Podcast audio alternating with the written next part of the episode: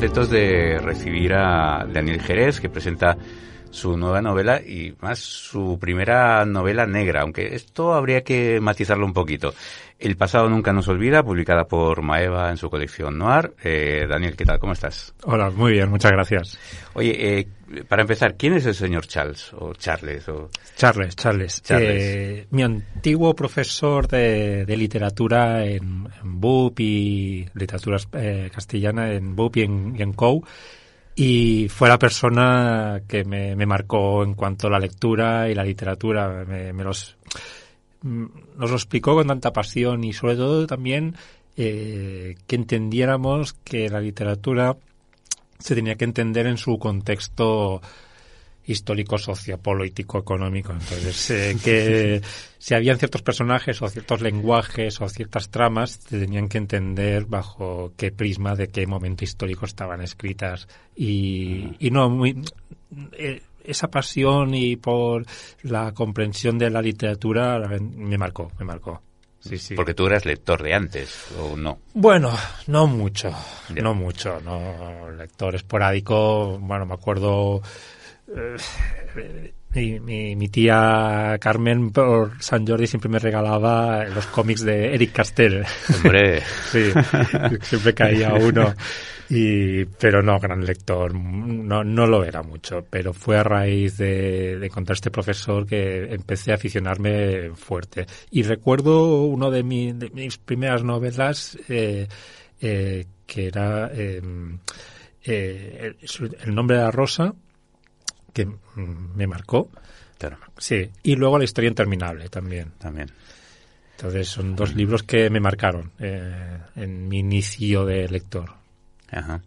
Y como escritor, ¿qué, tienes tú con las, con las obras y las excavaciones? Porque no es la primera vez que te enfrentas o que, o que abres una trama a partir, pues eso, de unas obras. Anteriormente lo habéis hecho con el AVE, con las obras del AVE en Barcelona eh, una excavación en el Polo Norte, ahora con la ampliación de la, de la tercera pista del aeropuerto del Prat en los años 80.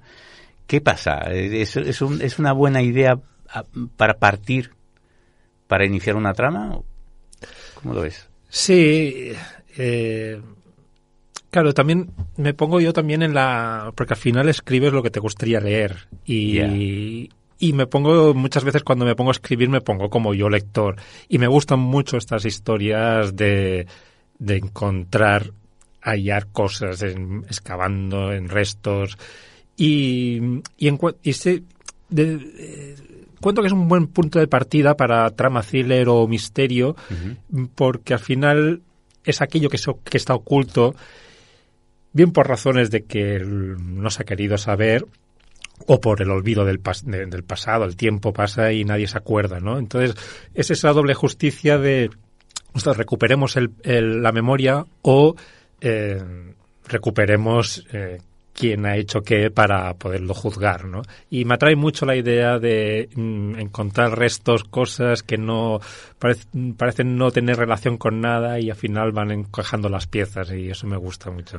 Es lo oculto y que no está a la vista, todo lo contrario de lo que hizo Poe, por ejemplo, ¿no? Con la carta robada. No, con... con ¿Qué era la carta robada? Sí, ¿no? La carta robada... O era la del mono, ahora no me acuerdo. Ah, no me sitúo, ¿eh? Sí, que era un objeto que estaba perdido y lo tenían a la vista, ¿no? Vale, vale, sí, sí, sí. Sí, sí, pero es que al final también mm, ah, te cojo esa metáfora. Eh, está tan está oculto, pero lo que está oculto y lo que está fuera que podemos interpretar lo tenemos muy a la vista. Claro.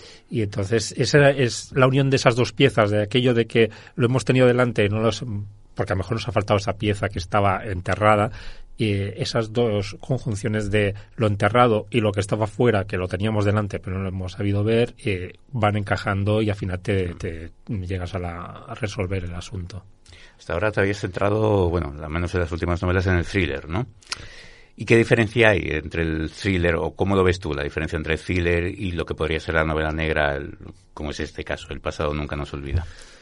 Puede que lo que haya notado más diferencia es el, tono y sobre todo la, verosimilitud de, de, lo que explicas. Puede que el thriller en mi caso eran thrillers un poco eh, tirando fantástico, cosas que hacían, objetos que hacían cosas. Mm, da más libertad, más juego, más eh, salirse de los límites. Y, y, en la novela negra te tienes que asentar más en la realidad. Los personajes han de ser también más problemáticos, es decir, problemáticos con cargas más reales, que el lector se sienta identificado y luego de ser más fiel, si hablas de ciertos procesos o policiales o judiciales, eh, has de ser más, más realista y, documentarte en ese aspecto. Entonces, creo que la diferencia es esa, el thriller mejor te da más juego de más libertad y, el, y la novela negra bueno, de ser más serio. ¿Y tienes que estudiar más la dosificación de la información que vas dando también, quizás? Yo creo que es igual. ¿Sí? Yo creo que sí. sí. Bueno, mm. también depende del escritor, porque al final la historia... Eh, las historias están, a veces, muchas veces se repiten, pero lo que diferencia la narración a veces es cómo se explican. Entonces, bueno, eh, puedes tú mejor mm, dar los datos desde el principio y, y, luego ir a hacer una marcha atrás, como es un poco aquí, ¿no? Pero eh, no tanto, pero bueno, depende del. Yo creo que eso. A ver, lo bueno es dosificar también, ¿eh? Porque así también vas a atacar, vas atrayendo el lector a donde tú quieres y le dejas con esa espinita clavada de decir, ostras, quiero saber más. Ahora hablaremos de la novela, pero como escritor, creo que, es, que has probado todas las fórmulas posibles, ¿no? Te has autopublicado, has hecho crowdfunding también para alguna publicación. Eh, ¿Es la primera vez que publicas en una, editorial grande, digamos, aunque Maeva no es, Planeta, pero es, una editorial independiente, pero muy, muy consistente, ¿no? Sí, sí, es la primera, es la primera. Y, y, bueno, mm, no diríamos pequeña, pero yo por el por el trato que he tenido te diría que es muy grande porque es un trato eh, fantástico y, bueno el resultado también por el resultado por el diseño de portada la corrección el, mm. el, estar encima de los editores te diría ostras pues es muy grande porque realmente eh, muy contento y, y el noto muy hay diferencias está claro hay diferencias. Autopublicado sí te da más libertad y te mueves tú, pero claro, la promoción, la distribución, llegas hasta donde llegas. Y luego también en la fase de, corrección. Claro, en autopublicado tú puedes contratar una corrección de estilo y ortográfico que se asemejará mucho a lo mejor que haya un profesional en la editorial. Mm. Lo que no vas a encontrar es ese, esa corrección de elementos de trama que un editor conoce muy bien qué atrae a un lector y qué le puede agobiar, qué le puede hacer cansar, qué le puede enganchar. Oye, hazme un más profundízame más este personaje que lo veo cojo y, en cambio eso autopublicado mm, no tienes ese feedback de alguien que entienda que en la trama que le falta o que le sobra. Entiendo.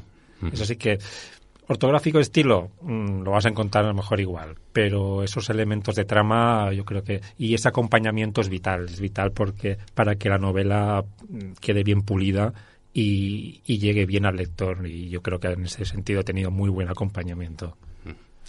Para los que conocemos el Prat eh, y estamos habituados a, pasear, o, los que hemos estado viviendo en, durante una larga temporada en el Prat, como es mi caso, que ahora estoy en Barcelona, me, siento un poco como Lorena en este caso, una de los personajes de, del libro. Eh, claro, hay, hay, una cosa que, que nos atrae mucho de, del pasado nunca nos olvida, que es el de reconocer esos lugares, esos sitios, ¿no? Es claro, cuando lees una novela te enfrentas pues a lugares, a espacios, eh, esto que se suele decir habitualmente cuando hablamos de muchas novelas, ¿no? Que la ciudad o el pueblo es un personaje más, ¿no? Pero lo vemos como muy de lejos, ¿no? En el caso, claro, del pasado nunca nos olvida, que transcurre en, el Prat, pues evidentemente aquí hay una cercanía que nos, nos, eh, nos ayuda a, engancharnos más todavía a los, a los que conocemos el Prat, ¿no? ¿Crees que el Prat todavía sigue siendo una ciudad desconocida? Sí, sí, mm. al menos es el, es el feedback que he tenido. He hecho ya unas cuantas presentaciones y, y es el feedback que he tenido de gente, mucha gente que me dice, ah, pues habrá que ir a visitar el Prat porque no, no he estado nunca. Anda, y eh, hice una presentación con un club de lectura, es decir, que ya se la habían leído y y esto el artesano existe y, y entonces y esto la, y la plaza de la vila esta que dices y gente que no conocía sí que mucha mucha gente recuerda eh, y, es también el trabajo que quería hacer también ese, esa añoranza del Prat que yo había vivido, pero mucha gente me ha encontrado que no lo conoce, no ha estado, pero en cambio recuerda, hoy sí, cuando pasábamos por delante a Gran Vía el olor que hacía, hoy sí, la gente me decía el, el sonido de los aviones, todo eso se acuerda la gente, pero no ha estado. Entonces sí, yo creo que el Prat sigue siendo desconocido y por también mi razón de publicar, de, situar una novela en el Prat, eh, tenía muy claro eh, que iba a publicar, iba a escribir una historia ubicada en el Prat, porque yo, yo he sido del Prat eh, toda la vida, pero sobre todo como esa reivindicación de no asociar solo el Prat al aeropuerto, sino que hay más cosas. incluso playa. E incluso playa. Y un delta maravilloso. Sí. sí, Que, además apetece muchísimo pisarlo y pasear bueno, hablemos, va, del pasado nunca nos olvida. Eh, ambientada, como hemos dicho, en el Prat y con un misterio que nace a partir de pues este hallazgo de este caza nazi que se descubrió que fue en el 82, ¿no? 80, 82. Eh, ¿El desentierro? El desentierro. No, 2002. Ah, el 2002, perdona, sí, 2002. 2002. Sí. sí. sí, sí, eh, sí, la acción sí, comienza con, con el desentierro de, eh, de este hecho real, que también la gente se sorprende, que dice, ostras, ¿esto ocurrió de verdad? Y yo, sí, sí, eh, el, el caza nazi, que caza nazi, no porque eso fuera, estuviera utilizándose en la Segunda Guerra Mundial, porque fue en 1940, pero era un avión eh, regalado por, por los, los pilotos alemanes que lo habían utilizado en la guerra civil y fue regalado a, a Franco y se, utilizó, se utilizaba aquí en exhibiciones. Y haciendo una exhibición en 1940 bueno, en diciembre. Eh, ahora nos iríamos ahora eh, el mes que viene en su aniversario. eh, pues estrella y queda enterrado en el lodo. Y en el 2002, cuando se hace la ampliación de la tercera pista del aeropuerto, es cuando se desentierra. Y partimos de este. La novela inicia en esto, cuando se están desenterrando los restos del avión. Restos del avión, con restos de óseos del piloto. Y se puede decir, porque es al principio de la novela, eh, y no hago ningún spoiler, pero entre los restos óseos hay otros restos de huesos que no pertenecen al piloto. Entonces ahí empiezan a... hasta las dudas, porque claro, eran aviones que solamente eh, no no permitían tener un pasajero, ¿no? No, no, el, el caza es un Messerschmitt y, y era extremadamente pequeño, o sea, únicamente cabía el piloto, con lo cual esos huesos no, no pueden ser de, ningún copiloto o, alguien que fuera una ametralladora, no, no, solo había cabía el piloto. Y a partir de ahí empieza la, trama de saber qué, escondía. Bueno, hay eh, dos personajes que... Sí. Tenemos a, a... Ay, espera que se me ha ido el nombre ahora. A... A Sebastián y a Vidal, que son dos amigos de prácticamente de, toda la vida. Correcto. Uno es periodista, Sebastián, que trabaja más en un diario local y es eh, periodista deportivo. Sí. Y se mete ahí, digamos, forzado porque Las, por las circunstancias no están todos de baja, no una de maternidad, todo el que se encuentra mal y, se, venga, ves ahí a cubrir la noticia y a él todo eso poco le importa realmente. Y bueno, se encuentra ahí su amigo que entiende, es técnico del aeropuerto, aparte es, muy culto, se conoce la historia del Prat y, bueno, está emocionado por el hecho porque ya lo sabía, lo tenía en mente y, entonces entre los dos eh, es el inicio de, la novela entre Vidal y, y, que a través de Vidal también eh, hago referencia a la eh, bueno, que es jugador de básquet también, entonces le digo, para mencionar un poco la tradición de baloncesto que hay en el Prat, ¿no? Sí, Y bueno, sucede un hecho que lo trastoca todo. Y a partir de ahí, pues sí que encontramos esa trama de novela negra, de, novela policíaca, eh, en la que intervienen diferentes personajes y en la que efectivamente el peso del pasado eh, impacta a todos los personajes, no solamente a, la historia que se está reviviendo con todos estos hechos de, este, de este hallazgo, sino también de, la vida de estos personajes, ¿no? De, este pasado que, bueno, no vamos a ir más allá, pero sí que tiene su peso en la, en, la propia trama, ¿no? Sí, sí. Eh, tenía muy claro que quería hacer este doble juego de, mm. del pasado mm, tanto en la trama para desenterrar, pero también el pasado de los propios personajes, que una vez se inicia el, este, este suceso mm, que desencadena todo, eh, los personajes Sebastián y Lorena mm, se ven obligados a también desenterrar su propio pasado y a entender, comprender, entender, aceptar y descubrir cosas que, mm, pues bueno, no, no, no lo sabían, no se habían dado cuenta o han querido también tapar, como pues a las personas que han querido tapar eh, esos huesos y nos ha interesado, interesado ocultar, pues al final todos también ocultamos nuestros restos, ¿no? Entonces, ese doble juego lo tenía muy claro que quería hacerlo. Entonces, que al mismo tiempo que los personajes van desenterrando y descubriendo las pistas y qué esconden esos huesos y por qué están ahí, también desentierran sus propios miedos, eh, temores, eh, mm, tristezas, de, problemas que, han tenido y que, les y les que los condiciona en, su forma de ser y, de actuar. al final son dos personajes muy marcados. Eh, Sebastián por la culpa y, Lorena un poco por el odio. Entonces, ¿cómo les condiciona esto en, su comportamiento? Y además está también el peso de la historia de la propia ciudad. Sí, sí, sí. Porque, hay, por supuesto, hay multitud de referencias de lugares, de locales, de negocios, de, de, comercios, eh, de, espacios que conforman la, ciudad y muchos de ellos que todavía todavía están eh, se, pueden visitar y, y, funcionan, ¿no? Sí, sí, y algunos son son eh, eh, residuos de nuestra melancolía y, también me servía no con los personajes sobre todo Sebastián y el hermano que muchas veces pues comentan y rememoran eh, tirar de esos eh, locales Calcinto de Remey o, o, el Blau sabes el mítico Blau pues todo esto sale mencionado y es un poco también un ese homenaje al Prat que que ha perdido esos establecimientos míticos. Bueno, hablas de la seda también. Sí, hablo de la seda.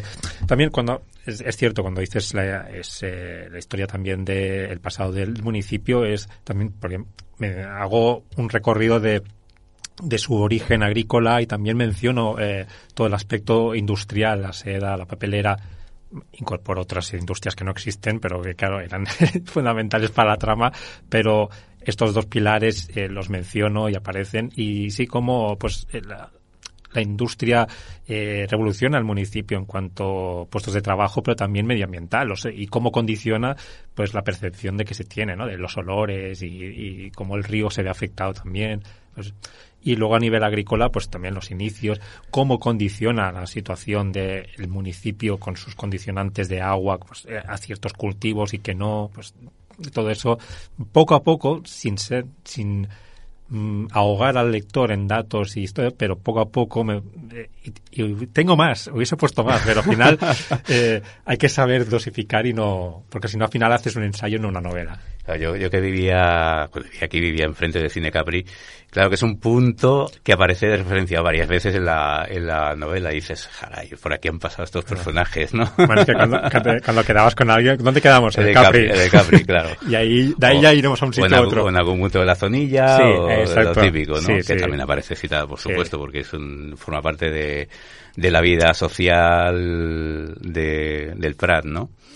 Pero es, es realmente pues eso, es una manera de, de, formar parte de, esta historia, ¿no? El hecho de, pertenecer o de conocer estos ambientes, ¿no? Estas, sí, yo quería que el lector platense, sobre todo, se sintiera eh, dentro y, con ese, ese, sentimiento que yo, yo, tengo de recordar el Prat que, que yo pues eh, crecí y que tanto amé, ¿no? O sea, Sí, pero que la gente sepa que, eh, evidentemente también estamos hablando de una, de una novela, de una novela negra, una muy buena novela negra, porque yo, eh, eh, de las últimas que he leído, quizá es la que he notado que está narrada de una manera más fluida.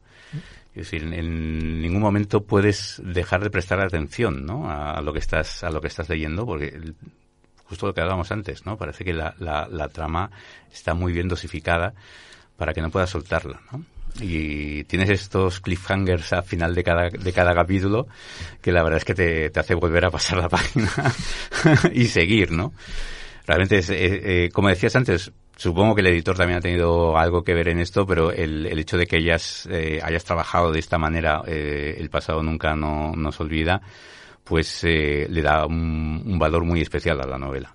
Sí, no, y es algo que también eh, vengo arrastrando de mi estilo, ¿eh? y, es algo que mm, queda feo que lo diga, pero mi agente literario me dijo desde el principio con mis novelas que eh, que tenía sabía muy bien cómo finalizar los capítulos para eh, enganchar al lector y bueno bueno, finalizarlos y empezarlos. Sí, Porque empezar el capítulo, claro, si empiezas el capítulo dices, uy, esto ya... Claro. También hay que saber. Sí, sí. Pero bueno, para esto también, y enlazo con al principio lo que me preguntabas de, la novela negra, por eso también me aventuré un poco... Quería salir de mi zona de confort, del misterio, pero también consideraba que con las tres novelas anteriores había conseguido una madurez narrativa y que me, veía capaz de, empezar con novela negra. Entonces, bueno, mm, supongo también eso refleja, eh, queda reflejado en la novela también, eh, aparte de los retoques que, las ayudas que me han hecho. aparte de Lorena, que es eh, esa agente de, bueno, es guardia urbana, eh, como buena novela negra tenemos también un inspector que es un poco... O sea, a mí Alberto Serras me ha encantado como, como inspector porque tiene, tiene muy mala uva. Y, suelta unos improperios realmente divertidos y que dan mucha fuerza a los, a los diálogos, que creo que también es algo que, has tenido que trabajar mm, mucho para que queden muy, muy fluidos, también muy, muy, muy frescos, ¿no? Eh, y sobre todo mm, trabajar los diálogos para que el lector viera mm, eh, pudiera percibir que cada diálogo era de un personaje concreto. Mm. Muchas veces mm, lees y no identificas, mm, te parecen todos los, personajes iguales. cierto, sí. Y, eso era algo que me, obsesionaba mucho, que no caer en el error de crear o una forma de hablar o un estilo eh, monótono y que todos parecieran el mismo personaje. Entonces, Mm, eso lo trabajé mucho, mucho. Quería que cada uno tuviera su propia voz y que quedara reflejado. Y el inspector, bueno, quería crear un personaje odioso. Quería. Eh, y puede que fuera un personaje, mm, si lo sitúas un poco a los años 70, ¿no? El inspector así bueno, chapado antigua y aquí digo, aquí se hace lo que yo digo, pero eh, era lo que quería hacer, alguien odiado y, chulesco y, bueno, y con poder. sí, sí, bueno, espero haber transmitido ese, ese eh, lo que quería transmitir, mm. pero sí, sí, lo tenía muy claro con, con, el inspector, el papel que tenía que hacer y, y el diálogo, tal como dices, es fundamental para que tú al leer, sin necesidad de poner detrás el dijo el inspector, tú ya sepas, identifiques por la forma de hablar quién es. Eso. Sí, es que creo que hay muchos, muchos autores que creen que con la descripción física eh, ya haces, pero es que en una novela una descripción física tampoco te ayuda mucho. Eh, claro, defines al personaje más por las acciones y por, y por la manera en que se expresa, ¿no? Sí, sí, sí. Eh, es, es es que forma parte de la psicología de, nosotros mismos y, de un personaje de ser igual. Eh, al final, cuando tú estás con una persona, ves cómo es por lo que dice, por sus discrepancias, cómo gesticula la, comunicación no verbal, la verbal. Entonces, eso también ha de quedar plasmado en un, en un personaje de, ficción. Y, creo que eso ayuda también a, que al final el lector pues mm, lo vea verosímil y que diga, pues este personaje puede existir. Tú además eres licenciado en, psicología, entonces aplicas eh, partes de tu conocimiento como, como psicólogo a, la hora de escribir. Conocimiento teórico, podríamos decir, porque no llegué a ejercer nunca. pero, pero sí, eh, no puedo negar que, las cosas que aprendí como en mi carrera de psicología pues eh, repercuten a la hora de, elaborar y de, y de crear personajes. E incluso pues de, por ejemplo, en Sebastián y Lorena, mm, en esos problemas que tienen, eh, saber muy bien diferenciar, son, no son trastornos, son eh, problemas, circunstancias que tienen y que vivimos cada todas personas. Entonces, no quería llegar a al extremo de un trastorno bipolar o no, no, quería ser problema cotidiano y en el que te condiciona tu forma de ser, pero ya está. No, no te impide para la, la vida, porque al final muchas veces la definición de trastorno es que te impide llevar una vida normal o relacionarte. No, no, son personas pues que, eh, norm- que hacen su vida diaria, pero eh, arrastran pues esta carga. Claro, esa también, aparte de todas estas cargas, está la carga de, de otro personaje que es la, la madre, la madre de Sebas, eh, que está en un, que es una residencia, Sí, ¿no? sí. Es, es una residencia En la calle mayor. en la calle Mayor, exacto. Eh, y que también influye mucho en, en la forma de ser de Sebas y, y, en, y en lo que va transcurriendo a lo largo de la, de la novela, ¿no? Eh, cómo, cómo actúa. Sí, aparte, fíjate que eh, estamos hablando de pasado y, y memoria, y es el contrapunto. O sea, hay personas, toda- en toda la novela, personas que quieren ocultar, personas que quieren tirar del pasado, eh, recuperar una memoria, y en cambio la- el personaje que tiene la clave de todo no puede recordar. Eh, tiene una enfermedad eh, y eh, tiene Alzheimer y no puede recordar y es la, es la clave. Entonces, eh, también conciencia, ¿eh? quería hacer ese, ese juego de que el pasado nunca nos olvida, pero por desgracia hay personas que el pasado lo olvidan cuando podrían ser, Sí. tener la clave. O hay personas que quieren olvidar el pasado y, y no, porque al final te acaba arrastrando. Sí, sí, sí. es evidente. Título de verdad, ¿el, el título es, fue idea tuya? No, más eh, fue creado un poco. Bueno, yo tenía eh, a medio, ¿eh? A medio camino. Medio camino entre, entre lo que yo tenía y, y el propuesto por la editorial. Y, y al final, bueno, el propuesto por la editorial me encantó la idea. Eh, Cuando lo leí por primera vez dije, ostras, pues sí, sí, sí. Es impactante y tiene sentido y va con acorde con el mensaje de la novela. Mm. Recuerdo, por cierto, que el libro también está disponible en audiolibro, Sí, con la voz de Mario Otero, que es uno de los profesionales que más está trabajando el tema del audiolibro. Es una voz impresionante. Yo que he, podido escuchar un tercio de la, de la novela y es una maravilla. Brutal, Es brutal. una maravilla. Además, cómo, cómo adapta la, la voz a los personajes. es, eh, Es una maravilla. Es magnífico. eh, el- bueno, mm, me puso la piel de gallina cuando Mm. oí su narración, que pensé, ostras, qué novela tan buena. yo creo que la, la hace, la hace más buena. Eh, yo cons- considero, claro, obviamente será otra que es buena, pero realmente le da un plus. eh, es genial el trabajo que hace Mario.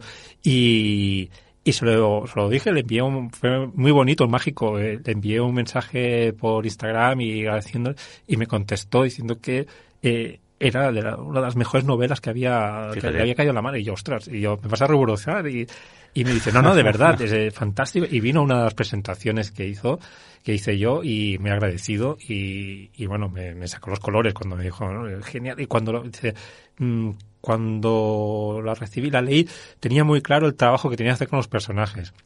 Y me dijo también eso, es que estaban tan bien marcados que mm, dije, ostras, he de trabajar esta novela. Y- A la hora de impostar la voz, pues le sal- le sal- es que además no lo he hecho, pero eh, creo que es una novela mm, muy apta para leer en voz alta. Sí, sí, sí, sí, por los diálogos y, y por la carga, sí, sí, sí, sí, se puede leer, exacto, sí, sí. Aparte que hay gente que me está diciendo, esto se puede llevar al cine, ¿eh? Bueno, esto es lo típico que dicen cuando, cuando eh, eso, se trata de una novela que tiene muy buen ritmo, que tiene buenos diálogos, que tiene buena acción y que sería relativamente fácil poder hacer un guion de ella. ¿no? Sí, sí. Yo creo que sí. Al menos bueno. eso, al menos el guion sí que creo que mm, sería bastante fácil.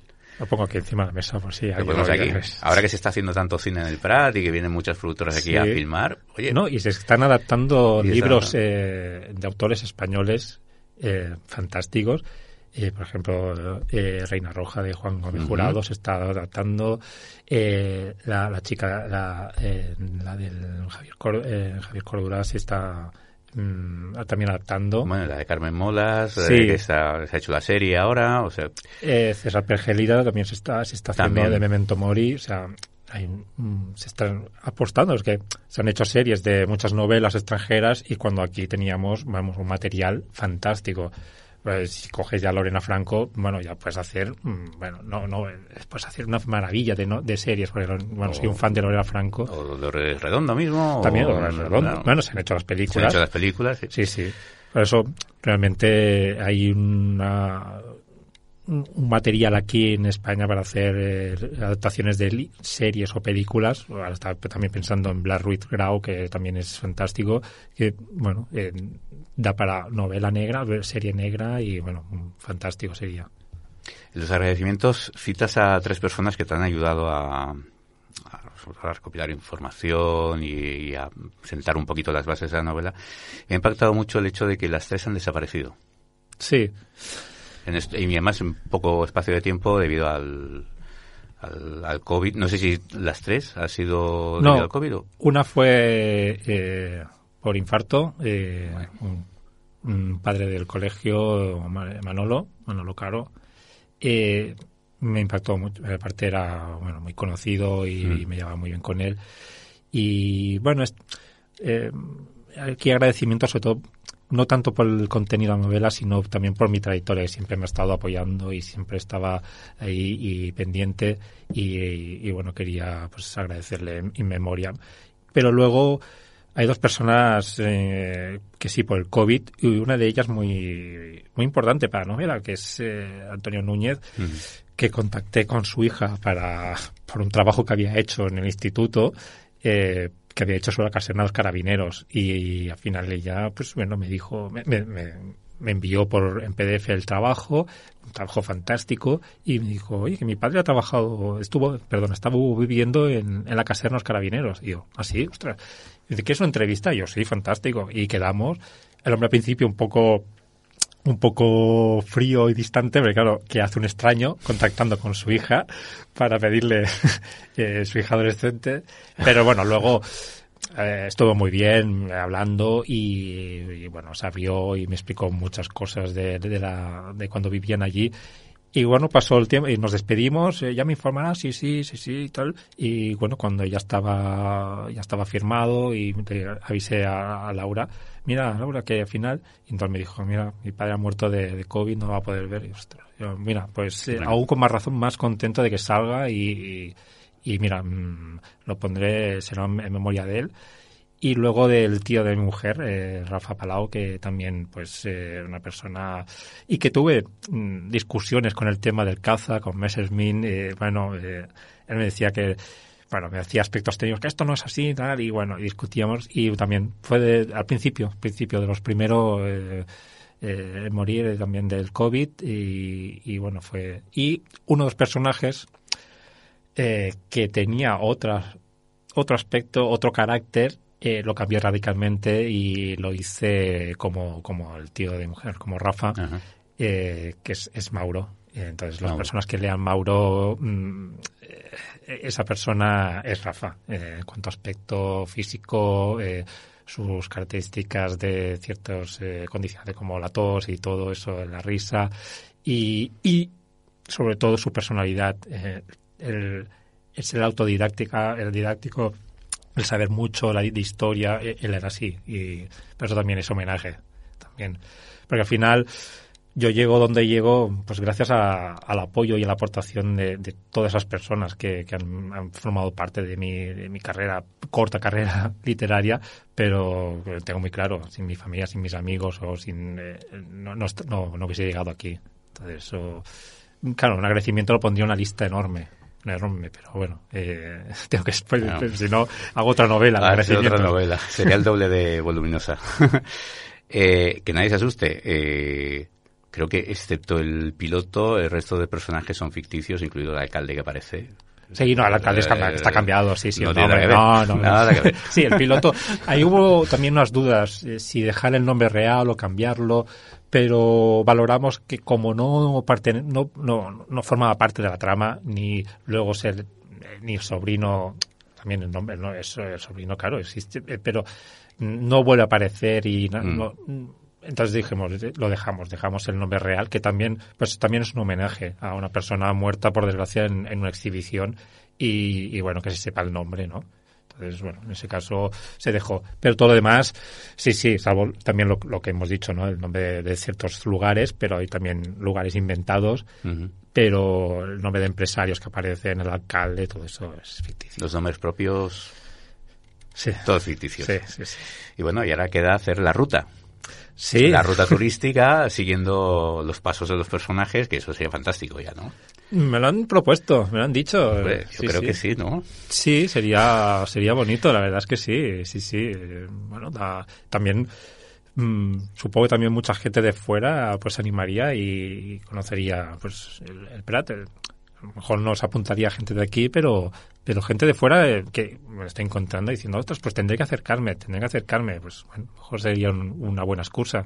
Sí, yo creo que es la gran desconocida, ¿no? De, de las ciudades de aquí de, de, de la zona, de los municipios de aquí de la zona.